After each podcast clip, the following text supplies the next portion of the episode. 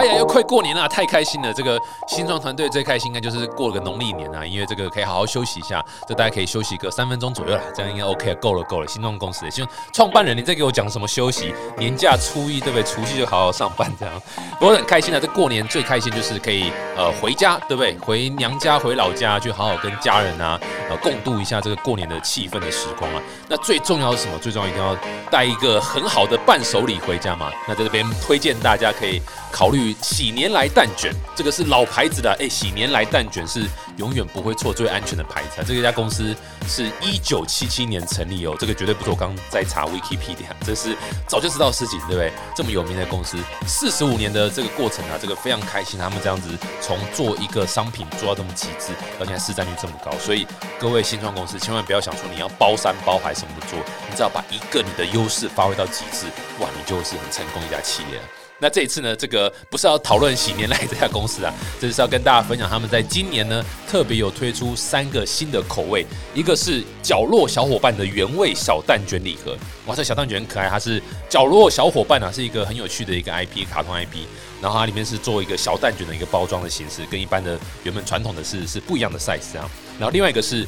喜年来的抹茶礼盒，这个很多人吃腻了原味嘛，会想试试看新的口味。这个抹茶是很酷的。那第三个也很厉害哦，第三个是喜年来特别跟法国市占 Number One 的国民巧克力品牌蒙巴纳合作，做一个联名款口味，就是一个法式可可的一个口味。这样，这三个口味的蛋卷呢，推荐给大家，可以在过年期间呢扛一下，对不对？回家送给这个爸爸妈妈，或者说呢，你是创业家。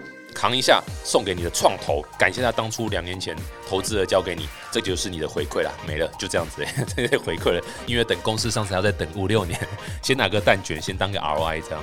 那这一次呢很特别呢，就是 TikTok 创投观点会特别在月底的时候到年货大街做一个非常特殊的年货大街街头播音室，哇，很酷哦！这个是 Live 的 Podcast，在年货大街迪化街那边摆一个录音室。然后当场 live 访问，当场 live 直播出去。只要你人在现场，我们会当场抽出喜年来蛋卷的幸运得奖者，送给你这个路人也好，或者是喜欢我们这个节目的听众朋友们。如果你人在现场，哇塞，你就可以有机会获得免费的喜年来蛋卷了。这个是礼盒啦，这是代表这个我们的一个心意啦，其实是厂商的心意啦。欢迎呢大家来到现场呢，跟我做些互动啦，也希望你可以获得大奖啦，获得喜年来蛋卷礼盒，过一个好年啦。那我们就到时见啦。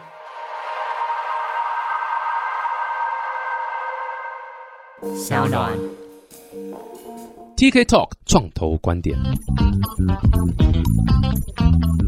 Hello，大家好，我是 TK，欢迎到 TK Talk 创投观点。哇，这个今天是很特殊一集，因为今天访问这个团队呢，是我本人这个艺术气息都往上升了。突然觉得今天的笑话要有质感的笑话才可以讲，没有 low 的笑话不能讲。因为今天很开心啊，今天是请到一个蛮特殊的产业，是艺术产业。各位都知道我在做 NFT 嘛，有人说 NFT 现在就是艺术的东西。我跟你讲，现在很多 NFT 跟艺术是八竿子打不着，就别种艺术啦。但是看到他们的东西的时候，他们项目的时候，觉得哇，这个是真的艺术，所以。我对这一块今天是完全一窍不通，抱着一个学习的心态了。我们今天先欢迎这个无非艺术银行这个 Ufly Art Bank 的创办人一八八，还有唯一，Hello，Hello，Hello，嗨，各位好。现在又跟 TK 一样的音调是吗？我有这么 high pitch 吗？我我这么高是不是？有有有。戴着耳机听其实蛮明显的。哦，是，所以是为什么我都不戴耳机，因为听到自己声音会想吐，很恶心。哎，欢迎欢迎啊！这个你们算是夫妻对不对？对。哇塞！夫妻创业，这个就你们下一个题目会是什么？呃，譬如说如何做好那个财产分割之类的。财产分割先做好了，对，这这这很重要了，对啊。而且重点是什么？你知道吗？你太太名字是唯一，嗯，baby，你就是我的唯一。最近太敏感了，很好 Q。最近就太敏感了。对啊，所以最近这唯一为什么要这样子对你老公？这不是我的故事哦，我最近解释了很多次。没有，这两位要不要先介绍一下自己，然后也顺便很快的 one sentence pitch 一下，到底什么是无非艺术银行？OK，好，那各位好，还有各位那个 TK 观众，大家好，我是蔡逸轩一八八，然后各位可以叫一八八。那我本身是之前从业是保险业务人员，然后上个工作是做金融科技。你说你之前是保险业务人员？对。哦哇哦，那个那么好赚的东西，为什么对不对？太多内幕了。我早期是业务出身啦，后来因为觉得说这个产业它必须要再加一些科技的成分，但是因为这个产业比较传统，所以后来我就自己出来创业做 InsurTech 保险科技这一段。那在做的过程当中，因为也发生一些事情，遇到了一些呃法规吗？法规是一件，但另一件事在于之前出我去比赛的时候。整个视野跟他们可能锁定的市场，跟我在台湾认知的完全不一样啊，是。所以后来我就回来台湾继续作业。那中间就因为太太的关系，就转了项目组这件事情。哦，所以是太太带领你进入艺术的殿堂。是，我被洗提了，整个精神被净化了。那唯一呢？唯一呢？我觉得应该是说，因为他本来是做保险科技，然后那时候他出国比赛的时候，然后因为那时候是全球要选 InsurTech，然后他是华人代表，嗯，然后那时候他去的时候，就是我们看到一个视野，就是所有的科技人员，然后包含所有的总裁们或是副总裁们，都说未来的 InsurTech 是要去中心化，要变成 AI，然后人要怎样怎样。那他本身是业务哪一年呢？二零一八。哦，一八，所以那时候的确一七年的 ICU 已经乱七八糟，所以大家对去中心化是很有感触。对对对，所以他那时候他本身是以业务底去看待这件事情，他就觉得说，那人本去哪了？就是人的。意义去哪里了？如果你们投下去的钱十年、二十年是往那里走，那我们未来人要去哪里做什么事？就被取代了，就这么简单，对吧？对。然后他就发现，他回来之后就开始一直在跟我聊说，那他觉得人应该要有人的思想的数据，然后他就认知这叫做人本科技。对。然后那时候因为我是在做艺术的，我是做艺术策展，然后艺术的领域。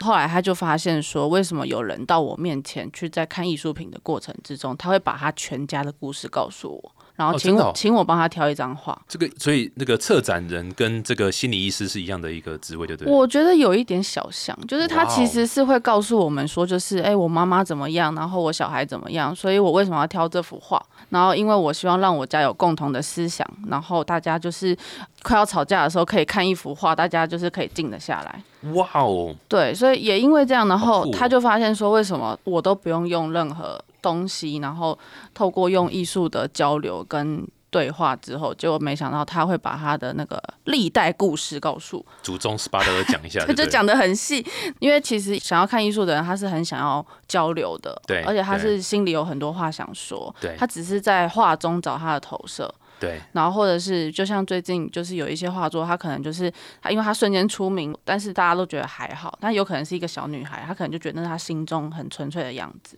嗯，对，所以他等于大家会看画的时候会投射出来，看看见的东西都不同，自己的一个解读啦。所以像很多人就是一个全黑的一个画布，对不对？对，上面一个白点就这样子。对他可能就很多不同的解读，对他可能就会说那就是我的心声等等的。嗯，那你就会听到他的故事。嗯，那他是因为在我旁边带我，就是接送我的过程中，发现说为什么会这样，然后他才有一段时间坐在我旁边，然后就是一直听他们表达。只有那段时间才坐在你旁边啊？对，因为平常时间他在做，对我们是不同项目嘛。哎，不过你刚刚这样讲，这艺术可以洗涤性，是真的哈。我刚刚那样一八八这样讲。是真的是有这个意义在，对不对？对，所以后来他就在我旁边听了一段时间之后，那因为我没发现，然后是他发现说，哎，我发现可以把它变成模组化，就是什么样的人进来就推荐什么画作。你这个业务这思考这样子，那艺术你那么这么高级，在那里模组化，我们要做到普惠金融跟让更多人受惠，所以我们在思考是怎么样透过数据的结合，让它变成哦，可以触及更多的不同族群。这一段练很久了，对不对？没错，每天这样说服自己，每天被艺术家骂。刚刚路上念了。一百次，这概念很有趣啦，就是普惠金融。我觉得你讲到一个重点，就是这某种程度也是区块链的精神嘛。就是如果让不要是只有有办法开银行户头人才可以享受一些金融服务，让没有银行户头人可以享受，类似这样的概念。然后把这个精神套在艺术上，哎，这个真的之前没想过，哎。对，所以，我们其实在这边深化了，从二零二零大概也一年半的时间。那我们现在已经有一百种模组了。哦，好，我们等下再来聊一下这模组到底是什么概念好了。不过你刚刚提到那个 insurance tech 是 insurance 的 tech 吗？对，所以那 insurance tech 那时候大家对于它的想法是什么？那时候就已经叫做去中心化了吗？那时候因为我很好奇，你刚讲说出去之后发现观念不一样了，眼界打开了之类这样的，所以那时候到底是什么冲击啊？你跟你当初在想的 insurance 的差别是什么？应该是说我们对于传统的保险业务员的生态，就是必须要透过人跟人之间的连接，然后透过专业来结合介绍商品嘛。可是，在保险科技这一端，主要是说我能够通过线上，不用透过业务员就能够买到保险。可是现在。我们所知道的金融科技也好，或所谓的数据分析，以及很外层这些所谓的 IOT 好了。我们都在做一件事，如何了解一个人的生活轮廓，没错吧？所以我要知道他的健康状态，知道他的生活习惯，然后推荐他适合他的东西。对。但是这些真的是我们需要的东西吗？对。我打个问号。对。所以当时我去美国比赛的时候，他们都在提的是说，因为在地有很多什么纽约 AIA 啊，或者是说大都会人寿，都是坊间知名的保险公司。当时我们在 P 群的时候，都是当地的副总裁或者是总裁出面，他们主张的是说我必须要把业务拿掉，业务这个人拿掉，把业务这个角色拿走。我就是通过用户的方式直接去。去购买保单，你需要什么东西，我就给你什么东西。因为人这个东西，它变数太多了，他们认为这件事情无法被 control。对于我而言，我在想的是说，数据跟人应该是要同时并进。我我认为人在里面是一个很重要的枢纽。比如说，像今天我们在这边受采访，呃，我觉得跟 TK 见到本人，如果是远端跟受采访，我觉得那感受是不一样的。其实我是 hologram，我是我现在是 AI 在面对。蜘蛛人三嘛，全暴雷，暴雷。那在这一段，我那时候就问总裁说：“那如果当你们都把人拿掉的时候，那他们去哪里？”他们回答说：“他们也不知道，因为现在整个在美国的环境就是我要走主打 tech tech tech，全部都是数据化、虚拟化，然后去中心化。我最好是用最快的速度，然后成交给客户。那客户后面的售后反应，或者是他可能内心真的在乎的事情没有被解决到，他们认为那不重要。是，所以我就回来台湾了。因为这一段，刚刚我太太有提到是，我们称之为叫人本数据，我们要如何透过。”哪一种方式可以很完全了解一个人的轮廓，包含他内心最在乎的事情？嗯，那我相信在这一段我们在做所谓的 KYC，Kick your 呃 Know your customer，Yeah，就是了解你的用户。那通常很多的业务端或者是我们从事任何产业都必须要做到这件事情。嗯，但是往往都只有在第一层才建立关系，可是到第二或第三或第四层，他真的要跟你掏心掏肺的讲这么多内容啊，其实很难，除非我们必须要是很彼此很信任的状态。对，我认为这一段是最需要被模组化，因为这一段是目前很多人没有做到的事情。要么就是必须要很亲近的人，或者是我很信任对方。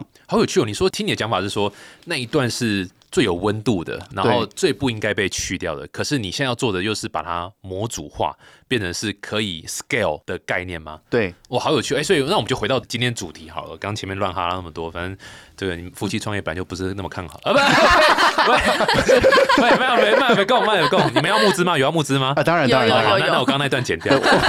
我们有两间公司了。OK，OK，因为就是用对这个重启炉，再用别的名字就好了，对。这一段你们的 core value proposition 会是什么？我认为我们的使命是在于是必须要替全人类重新找回能够平静的方式，尤其是现在现在的科技时代，人们慢慢不知道怎么样跟自己相处，怎么样跟家人相处，或者是。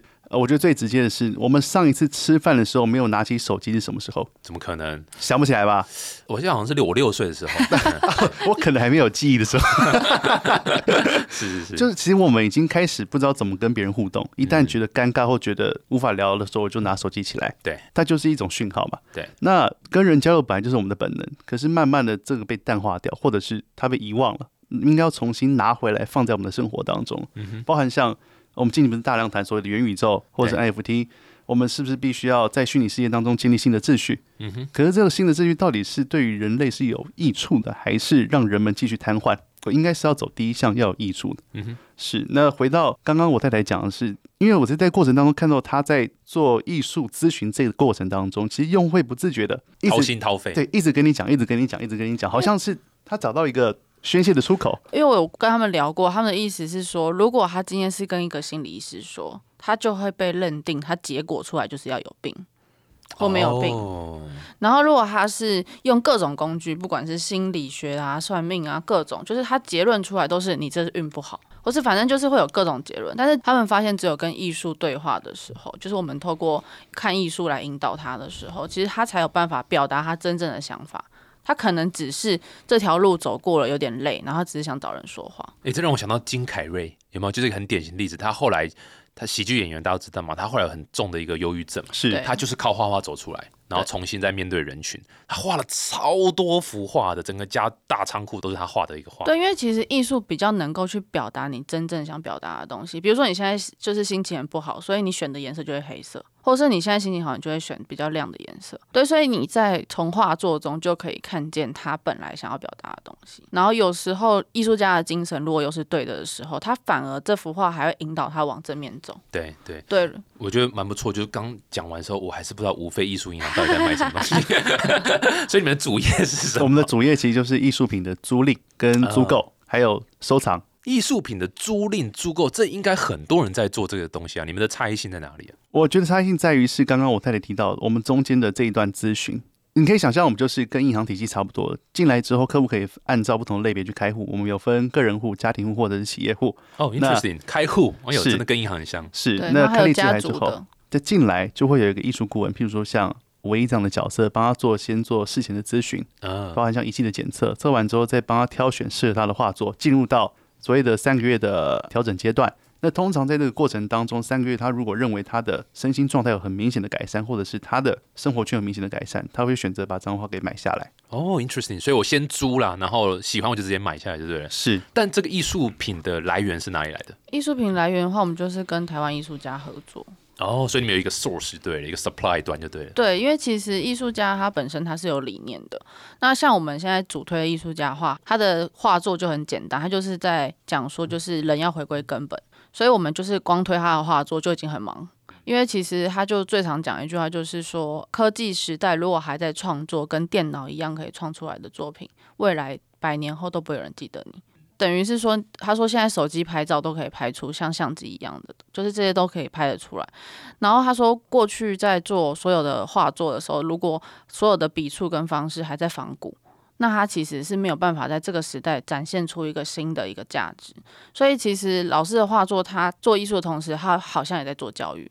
他刚好也会让有一些比较有能力的人，或者是现在正在有困境的人，看到他的画，他会说：“哦，原来还有可以这种创作方式。”然后会打破他一些既有的观念，比如说他从小以前就是教他画画一定要。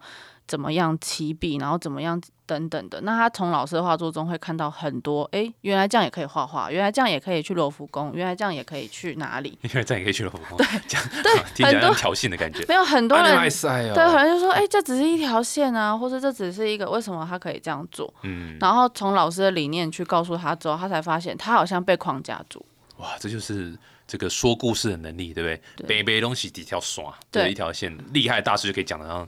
就挂高，撸多高了。对，所以他等于是说，他透过画作，他可以看到他自己每一幅画有不同的故事。那你们是怎样？你们是会到处一直去 recruit 这些台湾的或者是全球的这个艺术家吗？还是你们是怎么？目前我们现在都是跟一位艺术家合作，因为他的作品目前就是企业家族或者是各大领域都。它有不同的产品线的感觉，对，它有不同的画作的主题跟理念，所以我在去做开户的时候，我去帮他配置的时候，我可以比较精准的给到一些画作。懂懂懂，但是你们最熟悉的了。对，那但是我们是想说，就是后期当我们系统都建制完毕之后，那就会大量开始收其他艺术家。没错，对，因为他等于说我已经模组化，我就是这个组进来，他就是很想要光明的画作，我就去找很亮型的。那有些可能他现在需要什么，那他就会有不同的画作。普惠艺术啦，对不对？普惠金融、普惠艺术是的。所以回到刚刚模组的概念，就是你等于是把每一个不同的一个艺术品的过程，你把它模组化不同的步骤嘛。所以今天假设我现在，你可不可以 walk me through 一下？就是假设我今天是一个 user，可能譬如说我是企业户好了，然后我想要在我的办公室有几幅画，我怎么开始跟你们这个网站做互动？OK，就是基本上我们。会先到我们公司，然后做一个企业开户。企业开户完之后呢，我们就会先收一笔叫做咨询费。嗯哼，对。那这咨询费呢，我们接下来就会有专人进来做艺术配置，就是从空间规划，然后一直到每个房间的主题含义的规划。比如说像这一间可能是会议室，然后他就会先确认在这里的人都是什么样形态的人。然后他在这里都想找到什么结果，嗯，会有不同的内容。然后我们讨论出来之后，才发现他们可能就会知道说，哦，原来他们是想要找到彼此有共识的人。然后呢，他们在沟通中，他们希望就是本来的会议时间三小时可以缩短到一小时。我们大概知道他们整个轮廓之后，我们会去找一幅比较符合他们心中想象的画作。然后这件事也很有趣，就有些企业可能了解我们这些文化之后，然后我们把画摆进去，他们就有时候真的开会太久，然后他就会指说这当时是谁说要租的，然后就会指着他说可以快一点嘛，就是我们就是要达到共识啊，不要。所以那幅画其实就四个字，叫准时下班。应该说那幅画，我觉得它有一种把目标显像化的感觉。好有趣哦，好有趣哦。对，然后我们就是帮他配置进去，所以也就是说，你今天会议室，他就需要会议室的画作。那你呃办公室，他需要办公室的画作，它会有不同的，但是因为不同的老板有不同的文化，所以那幅画又会不同。对对对，我们是有基础的十张画是模组型的，因为大多数大家都需要共事嘛，然后需要沟通顺畅，需要什么，这些是基础可以模组的版画。对，所以基本上我这样子过去之后，然后聊完规划完之后，你们就提供艺术画作嘛，对不对？然后安装什么也是你们来处理，没错没错。那跟你们租任的话，就反正就是签一个租任约啊之类的这样东西，看要租多久这样子。我们是三个月为一期。I see I see。但我刚听起来其实还蛮多人工的地方进来嘛，所以我好奇这个所谓的，或者不要说模组化，所谓的 scalability 对不对？的延展性，你们是在哪边可以让它的延展性会更高啊？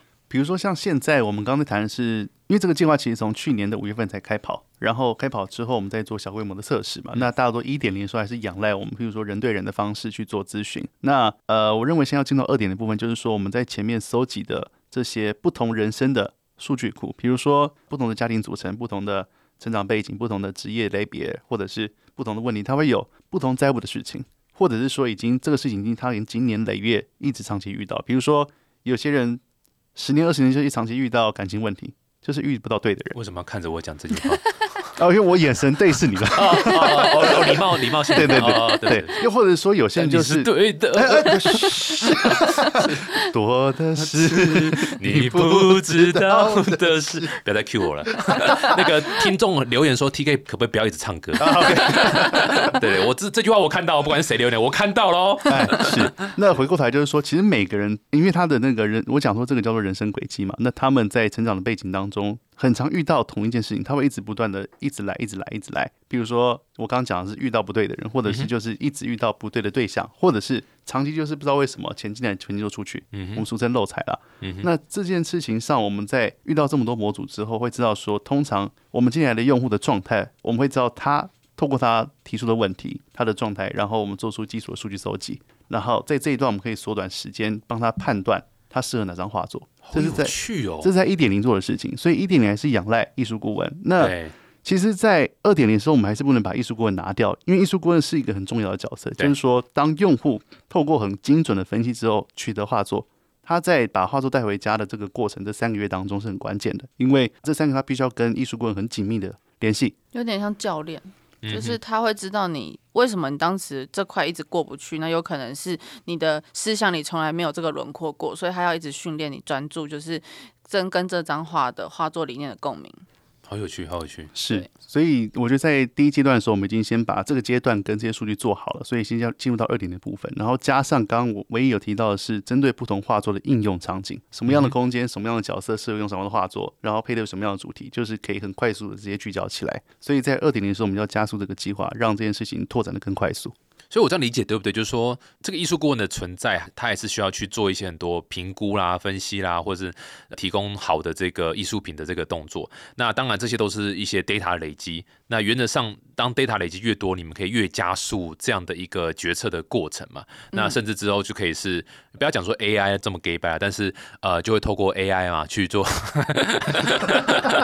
就还是 AI，就是说类似 AI 的东西嘛，去做一些可能判断，辅助人为去做一些判断、选择啊什么的。我们现在有引进一个俄罗斯的仪器，它蛮酷，就是它可以测我们人体的电力。电力，嗯，就是我们身体其实是会发电，比如说我们碰车子，有时候会被静电电到，就是其实是有电力的。然后它就是测完这电力之后，它有点像是会扫描你全身三百六十度的角度，然后你就会看到他的个性，然后看到他有没有同理心，然后或者是可以看到他的耐心足不足。从仪器就可以看出来同理心和耐心哦。对，然后呢，我今天看完之后，我就会知道说，耐心很简单啊，这个测试要两个小时，我干两个小时 靠腰了，哎，没耐心，讲出来就可以了。就是因为我那时候我们这样测试完之后，发现他是很快速让那个会员跟我们聚焦，我们就会知道说他平常，比如说他就是一个长期没自信的人，然后硬要有很有自信的在站在那个位置，然后我们才会知道他缺的那幅画。要给他的轮廓是什么？哇，这个比喻好就长期没自信人要一直假装有自信在那个位置。对我们遇到非常多，就是他可能他的仪器判断出来就是他就是一个长期没自信的人，可是问他的工作，他却是要站在前面的人。好有趣，哎，这个我真的必须说，我是一个这个艺术门外汉，就我从来也没有用这个角度去看艺术。今天第一次听到，就原来艺术品是跟呃音乐啦，哦，就我比较熟悉是音乐，呃，一样就是有这种疗愈的功能，或甚至说是刚才提到有点类似改运嘛，什么我钱进来 出不去，我可以挂一幅画什么东西，或者是说，哎，这幅画可以去改善你心里的一些问题，平衡吧，不平衡，不要说问题，对，可能平衡。我们其实重点是希望它平衡，对，因为对，因为他的问题可能就是像我们遇到蛮多，就是一直像。创业者最多就是一直在付出，一直在付出，可是到最后 身体都很累，对对，然后都没有回家还有一个老婆和小孩，又是付出，啊，什么时候给我灌溉？对，其实我们那我们的因为我们有一个馆嘛，那我们那个理念就是讲说，就是你的时间都是。你要么要服务学生，要么要服务员工，要么要服务太太，要服务小孩，就是你各种都要服务，但是你没有自己的空间。嗯嗯。那我们就希望你来开户，我们帮你盘点。蛮有趣的。对，那你盘点完之后，我告诉你说，其实你在家里可以有一个自己的空间，然后拥有自己的一幅画。嗯哼，然后你就是像我们的客户现在都很可爱，就是比如说跟太太吵架，然后太太就会说你去站画了，你去到画前面，对，当那个神主牌来用就对了，就是你给我去祖宗前面罚站，就是他已经有点像是他现在已经没耐心了，然后那幅画就是让他回归耐心的一个理念，好有趣哦，难怪你们叫做以人为本的艺术银行，因为它整个艺术都是要以。买家或者是对不对？租户当时的一个状况，对，以他的状况，所以我们的租户就很可爱，他们就是会从，比如说现在是小孩，然后接下来他就会照顾到，他发现他这样平衡起来了，然后原来他只要多练习一个专注度，就是他平常没有在看艺术这个习惯。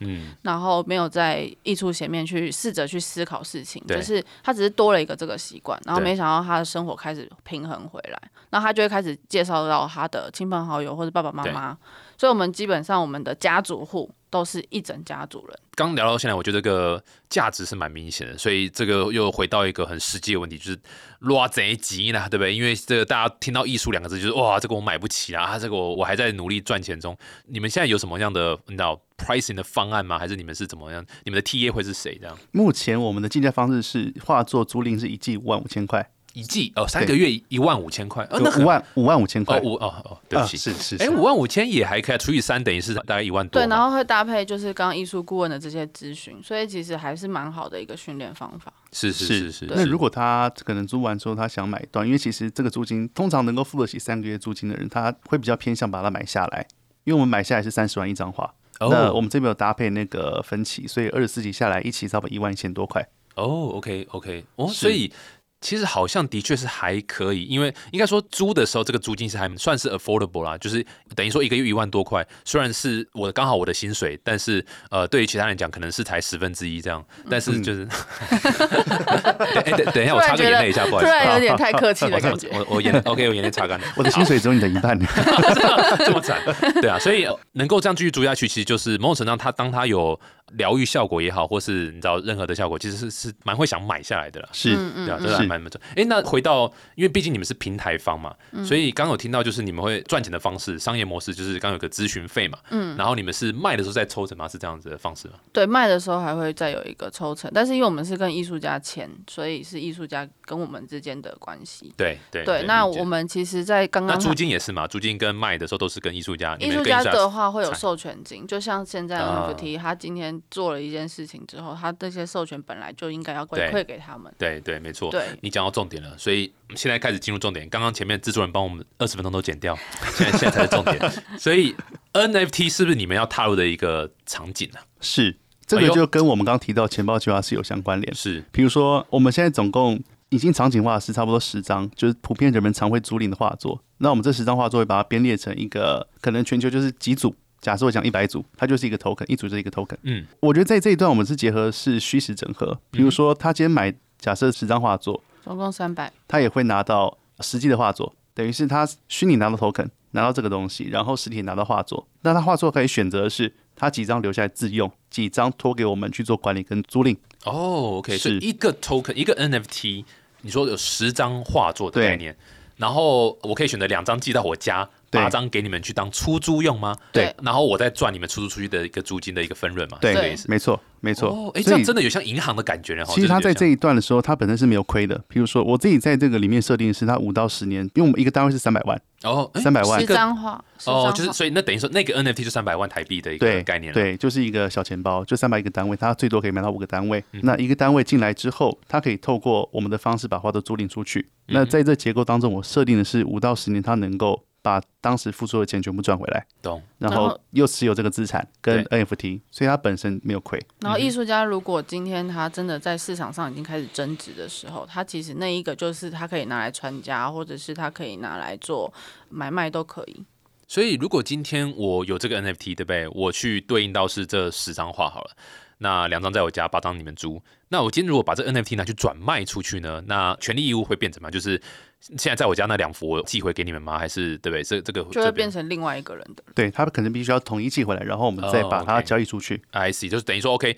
两幅寄回去，等于回去了，然后再让新的 owner 去决定说哪几幅要放在他家，哪几幅让出租。其实这个问题是我们当时在考虑这件事是最大的核心。其实我们还没有在布局 NFT 这件事的时候，其实就想做这件事。就是后来是看市场越来越往这方向走的时候，那时候我们想到的是说，如果今天有骇客或是有任何东西，你今天虚拟画作不见了，那我实体画还在我手上，嗯哼，然后证书还在我手上，所以其实它是一个还蛮。就是在这个时代，或者是即将要进入科技时代，我觉得是蛮好的一个衔接的方法。嗯哼，透过 NFT 的方式啊，对对，其实我我个人是觉得 NFT 的价值是在交易的流通性的，没错。也就是说，对，就是平常我要交易画作，我要打包，然后寄出去运送，运送跟又有什么问题这样，那透过 NFT 就是直接咚咚咚就被矿工动一弄，把就就出去了，而且中间是不太会掉这个交易的状况这样，是，所以这个是流动性很大。那我单纯只是对于就是要让 user 可以选择寄到他家，放在他家里这件事情，就多了一个实体的一个风险。比如说它损坏啦，或者是说它还要再邮寄啊，或者它不还，对，这可能都是一个额外的成本啊。所以这部分我不知道，你们当初一定有讨论到这个状况吗？这其实现在都是公司在负责，因为就是所有的出货，所有的任何全部都是以公司在管理。也就是说，然后每张画都会上保险。嗯，对，所以其实它整体的架构来说，这段我们之前有遇过，但是我们后来都解决。懂懂懂，对，不过其实很简单，就是在把 NFT 再 fragment，再把它变成 是十分之二，是对不对？把它切割掉就好了。那 fungible 再把它变成 fungible，这种东西我们台面下谈。但是我觉得大家可以用一个不同的角度来看艺术产业，因为其实我们传统认知的艺术产业会去接触这块，都是赌一个未来性。嗯，就是说我今天假设买了一个 TK 的 token，我就赌它赔赔哎，OK，可能也许。TK 当天使的时候，八十年后，八十年后，我们就希望艺术家不在世的时候，希望它价值增长百倍。可是这个几率其实微乎其微。那要选对人，这东西要么就是入门早一点，然后我投入金额高一点，但是回收很晚。那我们在这一点，我发现在这个我们在把艺术商化这一段的过程当中，我发现这位艺术家他可以兼并两件事情，也就是说，第一个稀缺性，价格上得去；第二个流通性，普惠消费者也接触得到。对，所以其实我们在发行 NFT 的架构的时候，它是有一个运算基础，就是说今天这些人他可能购买这钱包计划画作进来之后，他不用担心没有人出租，就是他的画作会在市面上持续流通在流通。对对，所以其实针对实体上，我们刚刚前面提到的是我们要做到虚实整合。对，在实体端消费者是有大量的去一直在租赁画作、买卖画作，虚拟端它的画作增值一直在往上成长。对，然后艺术家本身也还在世。是是，所以我们刚刚谈的都是。租赁用的版画，并不是老师亲自画的真迹。对，等于真迹的价格就更高了。I see。所以其实，我觉得我在看待这个产业的结构呢，我觉得很有趣的是，老师本身真迹的价格是奠定于我们有多少的消费者。嗯哼。所以一旦我们建立了足够的流通性，其实它的真迹价格就往上点。而且在这群人当中，他们会自己去，有点像他会想去搜集不同的主题、不同的画作，然后能力够我就买这个东西。嗯哼。是，这是我看到这个产业很特别的地方。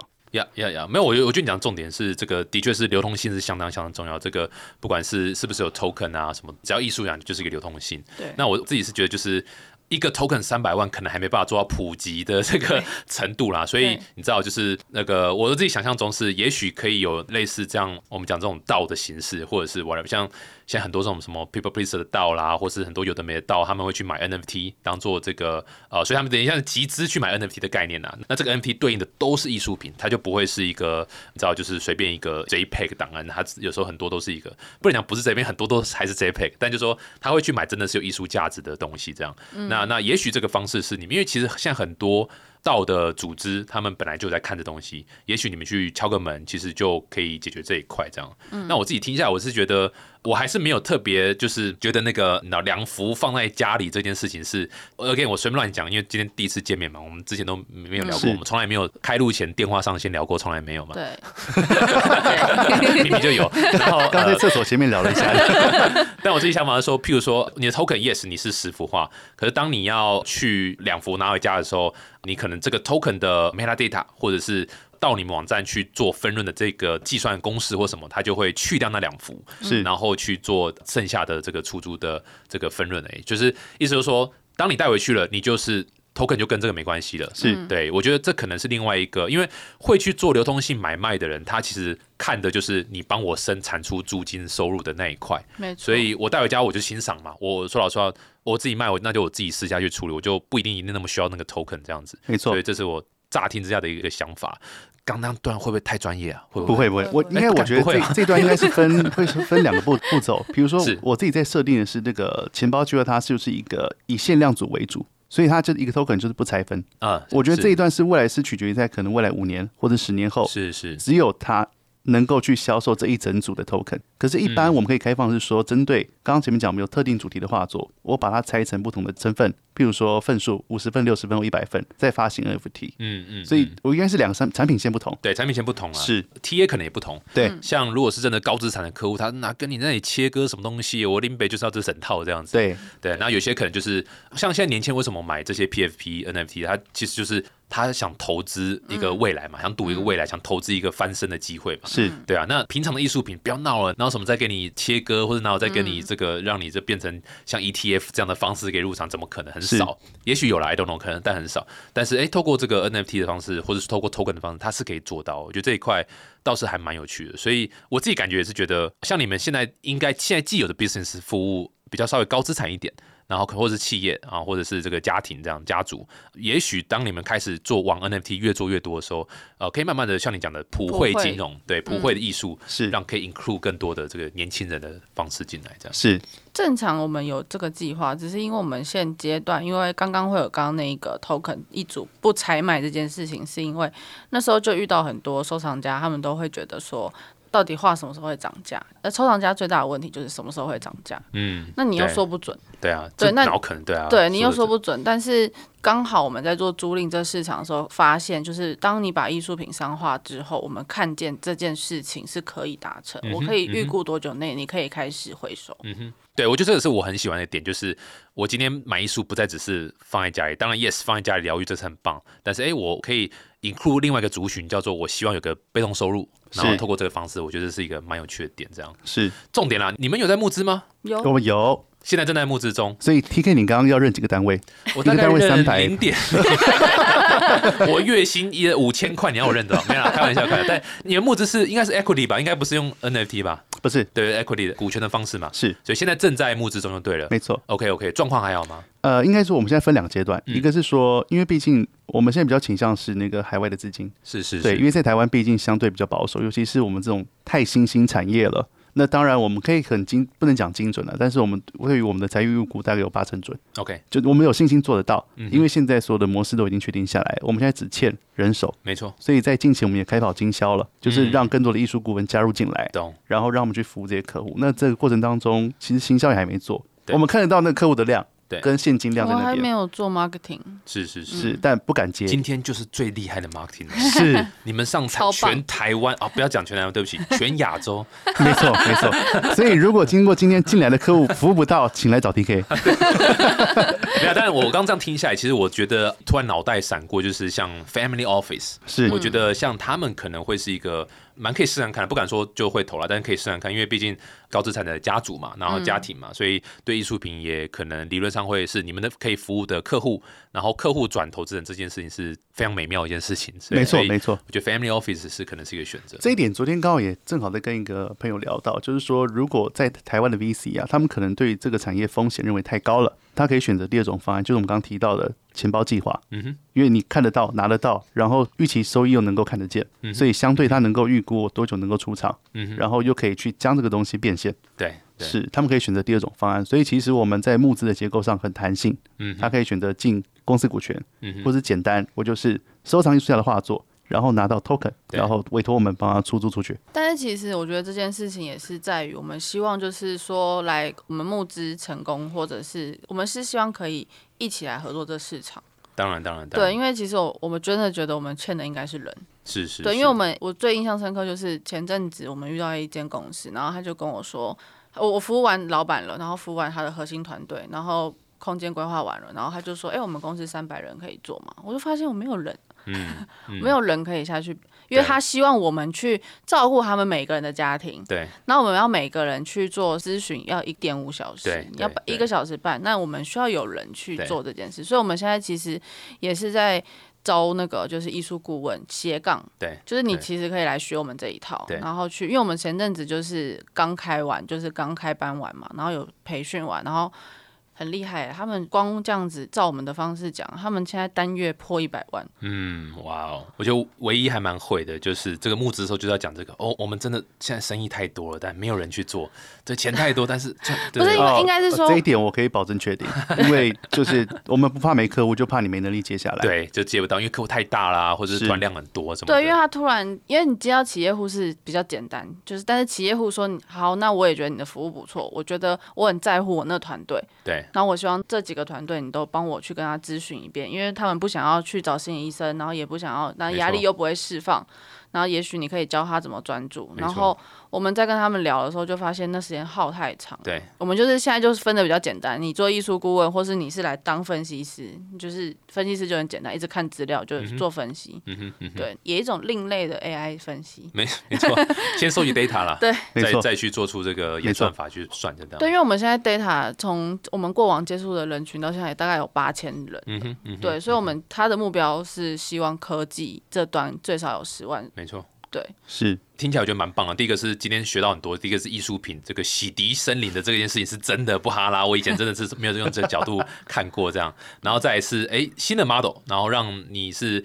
买艺术品有点像是在投资个艺术品的概念这样子，而且真的是会有被动收入的产生，而不是只在等它涨价这样子。当然，等涨价是一定会发生的，对那也量很多。啦，希望可以投资人来来参与这样。不过我觉得你们有一点是 NFT 这件事情是真的可以好好思考。我我们自己在做这一行，发现这 NFT 真的是。改变了很多产业做生意的方式，是对，所以包括 TA 可以接触到 TA 都完全不一样，所以就蛮酷的。嗯，是。最后就是有没有什么话对彼此讲？就是感情已经透过创业破裂成这样子，有没有什么啊？我们我今天晚上非常适合阳台了。其实我们在找，我最后补充一下，我们在找寻的对象，其实有一本书印象我很深，叫做《行善致富》。嗯哼，也就是说我们要如何做善事，顺便赚点钱。那我认为整个我讲人心好了。其实我们现在所有的产业都是围绕在人身上嘛，对，我们都由人组成的东西，无论是团体也好，或者是家庭也好，其实大家却都是内心需要被安定下来。嗯哼，所以我很常跟我太太讲说，我们只要能够做到安人心，就能够平天下。哇哦，所以已经不是那个。什么平天下？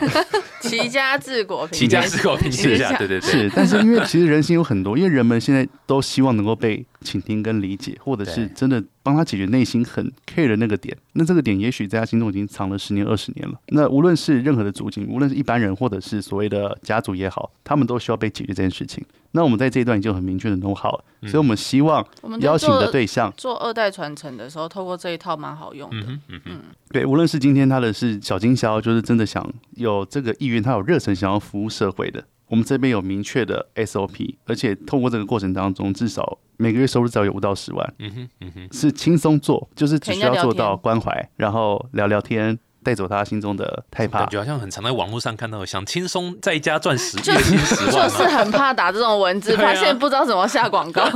对，就是他这就是一个顾问的角色了。那其实我也希望说，我们能够招募对象，他的生活品质跟工作是平衡的，就是他不需要去追钱，但是在这个过程当中，他做的也开心。嗯哼，他的特质也必须要是真的需要去服务别人。对，那在我们的钱包计划的角色，或者是投资人也好，他们必须要有这样的观念，就是行善致富。因为很多新创初期在发展过程当中，其实我们必须要把永续经营的观念给放进来。对，放进来之后才能够做到，无论是未来任何产业在做结合的时候，可能十年、二十年后，也许我们现在做的事情它在滚雪球看不出来，可是我们怎么知道，当这个东西下去之后，当我们的服务模式扩及到全台湾，或者是透过虚拟银行的方式往外走的时候，十年后它会变什么样子？嗯哼，或者是对人类能够有什么样的贡献？嗯哼，是，所以如果你们各位真的对这个世界还有一点期许，或者是你们有这个愿景，欢迎加入无非艺术银行。哇，这真的是我录到一百多集第一次用正面的方式做结尾，是，唯一一集用正面的方式做结尾，平常都是那里胡乱或是在负面东西、负能量在结尾。是今天很开心、哎所以果然做艺术真的不一样，对啊。但我觉得你讲的是很正确啦，就是要能够走得远。其实说老实话，也是就这个所谓的正面的事情啊、能量啊，来会比较走得远啊。这个如果是比较负面的，或是比较有手段的，短期会有一些成果，可是他不一定走得特别远啊。所以我觉得是